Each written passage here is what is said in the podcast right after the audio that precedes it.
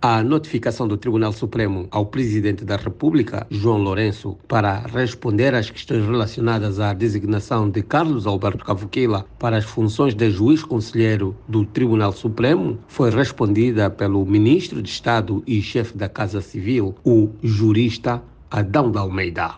Em entrevista à Voz da América, o jornalista e ativista angolano Rafael Marques, que leva a cabo a ação popular administrativa junto do Tribunal Supremo, pedindo a nulidade da designação de Carlos Cavoquila como juiz conselheiro do Tribunal Supremo, explica por que razão Cavoquila não deve permanecer no cargo de juiz conselheiro do Tribunal Supremo. O, agora, o venerando juiz Cavo Quila, depois de ter sido condenado pelo Tribunal de Contas, é nomeado pelo Presidente da República como juiz do Tribunal Supremo. Tem de haver uma explicação, porque é uma contradição e viola a lei, claramente, porque tem de se explicar o que aconteceu à condenação do Tribunal de Contas. Um juiz deve ter uma imagem de, de probidade. Marques diz esperar que a sua ação tenha efeito pedagógico para a sociedade angolana.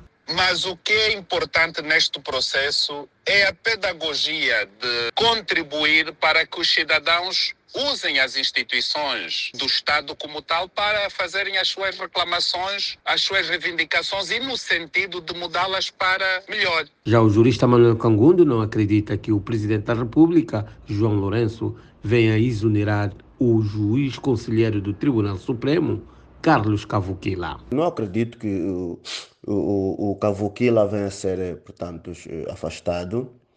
Uh, e se isto ocorrer, vai ser apenas uh, em detrimento de uma estratégia qualquer uh, que visa distrair as pessoas, no sentido de se fazer perceber que a independência né, entre os poderes em Angola funcionam de facto o que na verdade não é, não é, não é, não é, não é, bem assim. Carlos Cavoquila tinha sido condenado pelo Tribunal de Contas a reintegrar 29 milhões de kwanzas nos cofres do Estado. A Voz da América contactou o ministro de Estado e chefe da Casa Civil, Adão de Almeida, mas sem sucesso. Recorda-se que, recentemente, numa visita à província de Benguela, o juiz conselheiro Carlos Cavoquila disse que esta polêmica era um não assunto, sublinhando que, se não tivesse condições, não estaria no cargo. Coque Mucuta, Voz da América.